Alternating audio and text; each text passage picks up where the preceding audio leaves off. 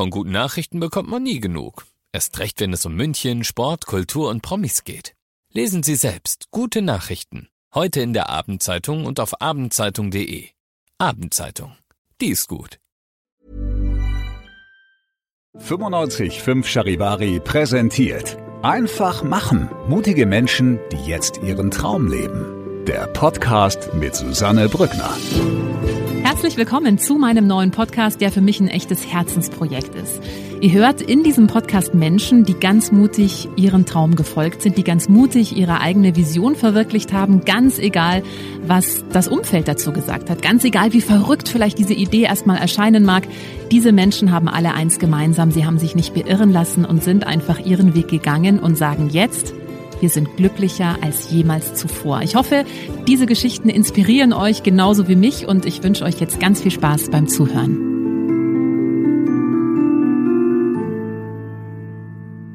Wie kannst du nach einem schweren Schicksalsschlag weiterleben? Wie schaffst du es, wenn sich dein komplettes Leben von heute auf morgen verändert, ja trotzdem positiv zu bleiben und das Beste daraus zu machen? Darüber spreche ich heute mit Michaela Michi Benthaus. Hallo, schön, dass du da bist. Hi, danke, dass ich kommen durfte.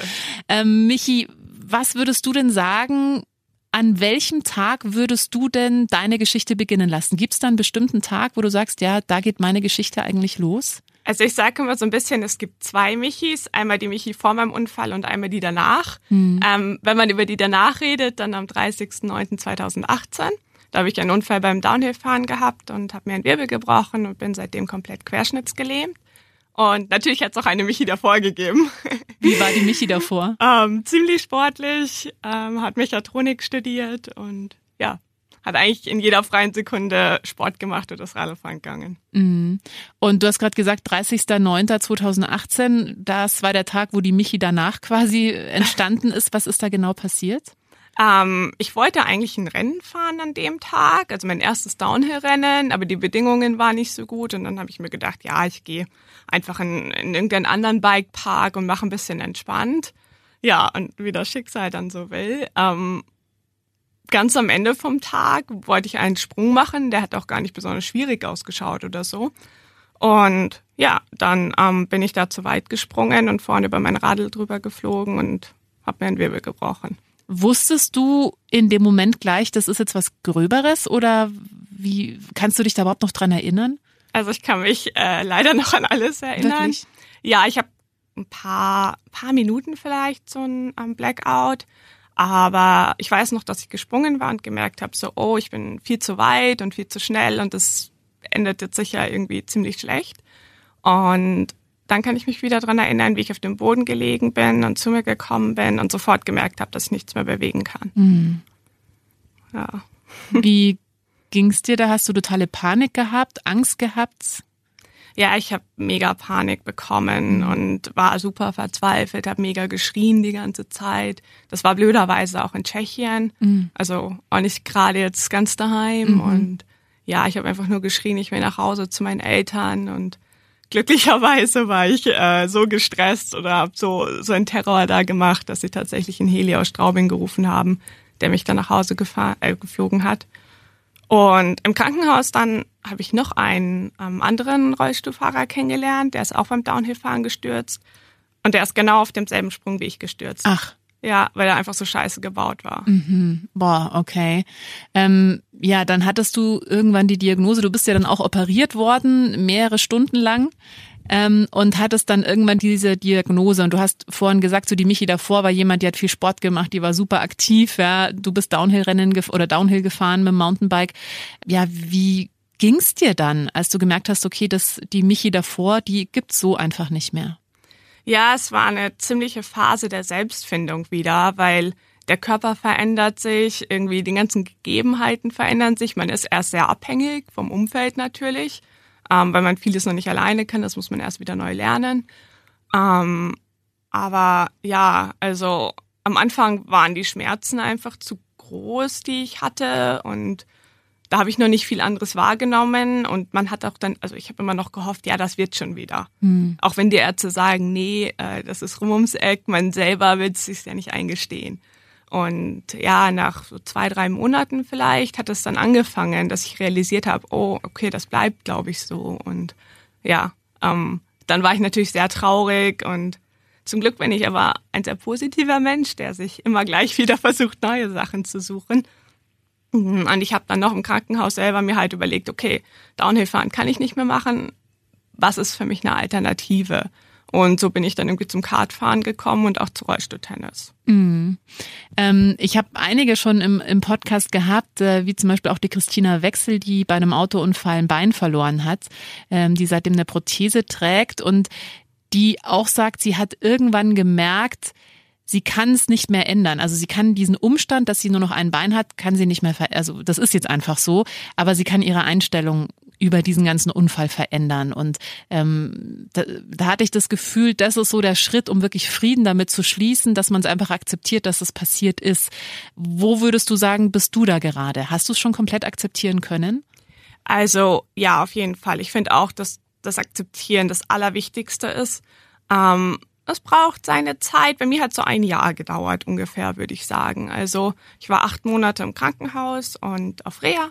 Und die erste Zeit daheim war dann ziemlich schwierig, weil ich super traurig war und ja, auch nicht so recht gewusst habe, was ich mit mir anfangen soll. Und dann hat aber ein Professor von mir gesagt, hey, fang wieder an zu lernen, mach irgendeine Klausur, schau, dass du deinen Bachelor fertig kriegst. Was mega gut war, weil das hat mich abgelenkt von dem, dass ich eigentlich ähm, ja nicht so recht weiß, wohin mit mir. Und ähm, ja, dazu kommt, dass mein Traum eigentlich immer war, in der Raumfahrt zu arbeiten. Und das hat mich auch mega bei Laune gehalten. Deswegen habe ich es jetzt eigentlich voll und ganz akzeptiert. Also ja. Du hast auch deinen Studiengang gewechselt nochmal, oder? Ja, ich wollte schon immer äh, Luft- und Raumfahrttechnik studieren und es hat in meinem Leben ein bisschen gebraucht, dahin zu kommen, aber Jetzt genau mache ich gerade mein Master an der TOM. Mhm. Was hat dir denn noch geholfen, da in die Akzeptanz zu kommen?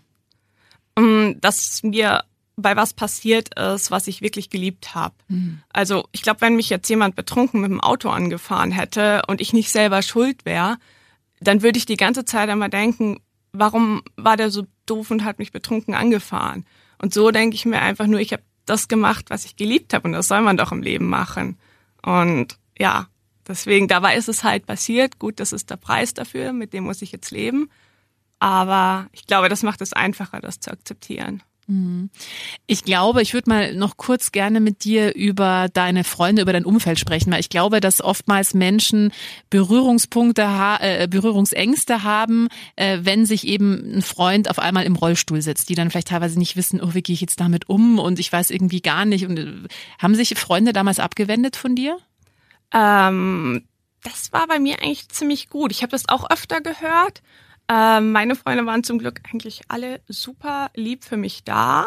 Ähm, klar, die eine oder andere ist mit Tränen im Krankenhaus gesessen und das hat mir dann auch nicht wirklich geholfen, aber es war dann auch immer wieder schnell vorbei. Ähm, aber ja, wir haben eine Spendenaktion gemacht nach meinem Unfall, weil ich keine Unfallversicherung hatte und ähm, ja auch Studentin war. Und die ist super gut angekommen. Da hatte ich erst große Bedenken, das zu machen. Aber da war eine Freundin dabei, die hat dann gesagt, ja, warum machst du das denn? Als Rollstuhlfahrer kriegst du doch eh jeden Job. Ja. What? Okay. Ja, völlig bescheuert. Und die hat sich dann, also da habe ich dann halt einfach gesagt, ja, solche Freunde brauche ich nicht ja. in meinem Leben. Ja. Was würdest du den Menschen raten? Also ich hatte auch im Podcast mal die Christine Tschöpe, deren Tochter ähm, mit einer Behinderung auf die Welt kam und die hat halt gesagt, dass Inklusion noch überhaupt nicht angekommen ist in der Welt, also in Deutschland ja, oder auch in München. Also dass wir da echt noch einen großen Weg zu gehen haben und dass sie es halt schade findet. Es wird halt immer irgendwie geguckt und getuschelt, aber die wenigsten kommen auf sie zu und fragen, hey, was ist denn mit deiner Tochter oder sprechen mit der Tochter direkt. Was für einen Umgang würdest du dir denn wünschen oder was können denn vielleicht Menschen machen, die überfordert sind, wenn zum Beispiel ein Freund plötzlich im Rollstuhl sitzt? Also was, klar, also du hast gerade erzählt, wie man es nicht macht, indem man sagt, du kriegst ja jeden Job, äh, aber was, was hat dir damals wirklich geholfen in dieser schweren Zeit? Also am meisten haben mir Leute geholfen, die mich einfach normal behandelt haben. Mhm. Ich meine, klar, wenn man jetzt im Krankenhaus liegt und sich kaum bewegen kann, dass dann die Leute nicht freudestrahlend vor einem stehen, das ist logisch. Aber ich finde das Schlimmste ist, wenn dann die Leute so mitleidig anschauen und mhm. ja, weil ich zum Beispiel aus heutiger Sicht, ich finde nicht, dass mein Leben bemitleidenswert ist. Ich glaube, ich mache mehr als viele andere und bin glücklicher als viele andere. Und ich will, dass die Leute das sehen. Und ich glaube, so geht es jedem, der eine Behinderung hat. Gab es bei dir einen Punkt, wo du, also weil ich kann mir vorstellen, dass man ja, wenn sowas passiert, schon auch erstmal irgendwie selbst im Selbstmitleid ist oder sich denkt, hey, warum muss das mir passieren? Warum ausgerechnet mir und ich, die immer so gern Sport gemacht hat und so. Ähm, Gab es bei dir so einen Punkt, wo du gemerkt hast, okay, jetzt bin ich, jetzt kann ich eigentlich nicht mehr tiefer sinken, jetzt bin ich wirklich rock bottom angekommen, jetzt muss ich irgendwie meine Einstellung ändern? Ja, also eigentlich zwei Punkte. Ähm, klar, die Frage, warum mir, habe ich mir oft gestellt, aber da wird man nie eine Antwort drauf finden. Also das bringt leider nichts. Aber genau, einmal halt direkt im Krankenhaus, nach, wo ich auch wirklich so extreme Schmerzen nach der OP gehabt habe. Ähm, da habe ich mir, da, da weiß ich noch, da bin ich einmal wieder zurück auf die Intensivstation gekommen, weil ich so viel Fieber hatte. Und da war es wirklich so, dass ich einfach nur mehr sterben wollte und mir gedacht habe, so jetzt, ich halte es nicht mehr aus. Ähm, Genau. Und natürlich bei meinem Unfall selber. Also da, da habe ich auch einfach nur gehofft, dass, mhm. dass ich das jetzt irgendwie nicht überleben muss. Mhm. Aber danach ist dann eigentlich bergauf gegangen. Ja, was hat dir da geholfen? Ähm, am meisten meine Familie. Also meine. Mama war auch super viel für mich da. Die war jeden Tag im Krankenhaus und ja. Ähm, und natürlich auch Freunde. Aber ich denke mir, ohne ein stabiles Umfeld ist es wirklich schwierig. Ja. Ähm, Jetzt sitzt du hier vor mir, äh, Freude strahlend. Du hast gerade vorher gesagt, du, du, du, das fand ich einen super schönen Satz, dass du kein Mitleid möchtest, weil du hast kein Leben, was bemitleidenswert ist. Also du machst die Sachen, die du gerne machst. Du bist glücklicher als viele andere. Du bist total begeistert von Luft- und Raumfahrttechnik und du wirst äh, ja die erste Deutsche sein, die im Rollstuhl sitzt, die einen Parabelflug mitmachen darf. Also die Schwerelosigkeit in einem äh, Raumschiff erleben darf. Du, das ist so ein Programm. Erzähl mal ein bisschen was drüber. Das ist ja total abgefahren. Ja, also ich weiß nicht, ob ich tatsächlich generell die erste Deutsche bin. Vielleicht hat schon mal in Deutschland wer vorher einen Parabelflug gemacht, der im Rollstuhl sitzt. Aber ähm, ja, ich meine, so ich liebe halt Raumfahrt und alles. Und ähm, natürlich kommt dann auch die Frage auf, ja, jeder wäre gern Astronaut, gell? Ähm, Meine Tochter sagt das immer, die will jetzt, die ist fünf, die will aktuell will sie Astronautin ja, werden. Sehr gut. Aber ähm, ja, natürlich ist es für Menschen mit meinen Einschränkungen ähm, nicht so einfach möglich. Und ja, dann ähm, hat es auch letztens bei der ESA eine Ausschreibung gegeben, sie suchen behinderte Astronauten, aber da war halt auch niemand mit dem Querschnitt gemeint und dann war ich eh schon so ein bisschen traurig und ja, dann habe ich ähm, von so einem Programm erfahren in den USA, das heißt äh, Mission Astro Access. Und da ist genau das Ziel, dass man jetzt rausfindet, was Leute mit verschiedenen Behinderungen brauchen, um vielleicht tatsächlich mal Astronauten werden zu können. Und genau, das hat letztes Jahr gestartet. Da war ähm, die, die Bewerbung nur für Amerikaner offen und dieses Jahr halt international. Und dann habe ich mich beworben und da bin ich tatsächlich als einzig Deutsche genommen worden. Wow. Das heißt, was wird da jetzt genau passieren genau. und wann? Genau. Und also ich fliege nach Houston ähm, im Dezember und am 14. Dezember machen wir einen Parabelflug. Also da fliegt man mit einem normalen Flugzeug ziemlich steil hoch und halt so die Trajektorie einer Parabel. Und wenn man praktisch runterfällt, dann ist man so 20 Sekunden schwerelos. Ich glaube, wenn man so Mondgravitation fliegt, dann vielleicht 30 Sekunden. Und ja, dann machen wir halt Experimente und schauen, was wir rausfinden können. Ach, das ist ja mega spannend. Das ist ja toll. Geht da für dich auch ein Traum in Erfüllung, da mal dabei sein zu dürfen? Ja, auf jeden Fall, weil also unabhängig davon, dass ich das Projekt halt mega gut finde, weil jemand genau das pusht, ähm, was ich eh so gerne machen will. Ähm, naja, trotzdem finde ich so schwerelos sein ist ja was, da hat man eigentlich nie die Möglichkeit so wirklich. Also man kann so einen Parabelflug auch selber buchen, aber der kostet fast 10.000 Euro und ja, ähm, genau. Und natürlich hoffe ich, dass irgendwann, egal ob es Weltraumtourismus oder sonst was ist, ähm, erstmal bezahlbar wird, dass ich irgendwo mit kann. Aber das ist ja schon mal ein super toller erster Schritt, da mal dabei zu sein. Ja, ja. Also es geht noch in diesem Jahr los, äh, 14. Dezember hast du gesagt. Genau. Ach, mega cool. Und du studierst ja auch noch Luft- und Raumfahrttechnik. Was ist denn dein Berufswunsch? Also wo soll es für dich mal hingehen? Ja, die Frage äh, stellen wir uns gerade beide. Mm, ich habe irgendwie zu viele Interessen. Also mir gefallen so viele Sachen und ich habe gerade ein Praktikum ähm, beim Deutschen Luft- und Raumfahrtzentrum gemacht im Bereich Flugdynamik. Das ist ganz vereinfacht gesagt Satelliten fliegen und das war mega cool. Das hat mir echt mega viel Spaß gemacht. Ähm, aber ja, ich würde eigentlich auch gerne ein Jahr zur ESA gehen, aber da ist es ziemlich schwer reinzukommen. Und eigentlich will ich auch gern Doktor machen. Das geht wieder beim DLR nicht so gut. Also ja, es ist noch ein bisschen ungeklärt. Okay. Und du wohnst in München.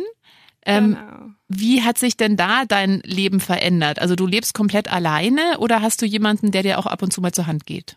Nee, ich lebe komplett alleine. Also ich wohne im Studentenheim. Und natürlich ist es so eingerichtet, dass es für mich passt. Also keine Sachen zu hoch und ja, wobei eigentlich braucht es nicht so viel, mhm. außer nichts zu hoch. Ähm, genau, meine Mama wohnt zwar nicht so weit weg, aber die brauche ich eigentlich fast nie. Also außer für normale Mutter-Tochter-Sachen wie mhm. Kaffee trinken oder Tennis spielen. Mhm. aber ähm, genau, deswegen komme ich eigentlich ganz gut alleine klar und bin auch ziemlich happy darüber. Ja, ja, das, das glaube ich. Ähm, was hast du denn noch für einen Tipp, wenn man dich jetzt mal oder generell, wie gesagt, ich habe vorhin schon davon gesprochen, dass diese Berührungspunkte ja ähm, oftmals haben Menschen Berührungsängste, wenn sie jemanden im Rollstuhl sehen und dann wissen sie auch manchmal nicht, hm, soll ich dem jetzt irgendwie helfen oder nicht. Wie gehst du damit um, wenn im Supermarkt dir jemand äh, automatisch die Hilfe anbietet? Fühlst du das, findest du das gut? Findest du das eher übergriffig? Was ist da ein guter Umgang für dich?